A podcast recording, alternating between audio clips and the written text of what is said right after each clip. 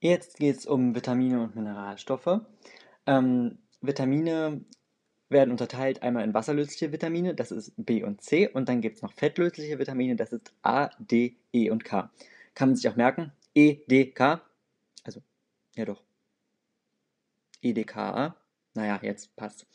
Ähm, ja, die Aufgaben sind halt die Re äh, Regulation von Körpervorgängen, vom Knochenaufbau und von der Blutverbindung. Sie liefern keine Energie. Dann gibt es ähm, die Hypervitaminose, das ist ein leichter Vitaminmangel. Dann gibt es die Avitaminose, das ist das vollständige Fehlen der Vitamine. Und die Hypervitaminose, das ist ein Vitaminüberschuss.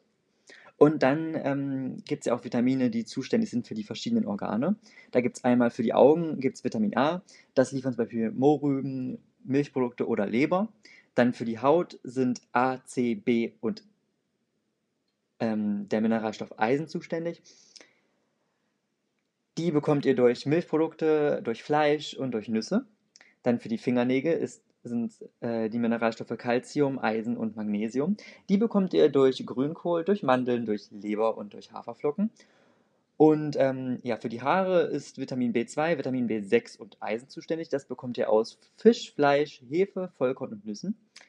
Für die Konzentration, also was ja für uns eigentlich im Moment gerade das Wichtigste ist, ähm, sind es Vitamin B6, Vitamin B1, Kalt, äh, Vitamin C, Eisen und Jod. Das bekommt ihr durch Vollkorn, Gemüse und Hülsenfrüchte.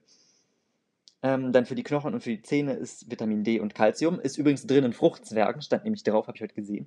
Und das bekommt ihr außerdem noch aus Milchprodukten und Milch.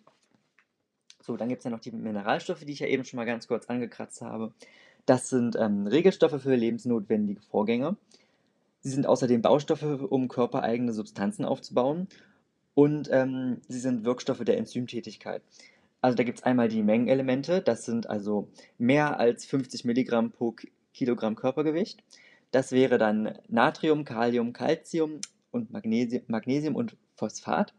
Und dann gibt es noch die Spurenelemente, also weniger als 50 Milligramm pro, Körper, äh, pro Kilogramm Körpergewicht. Das wären zum Beispiel Chrom, Eisen, Kupfer, Zink und Fluor. Ich kenne bloß das letzte, ist glaube ich für die 10 oder so.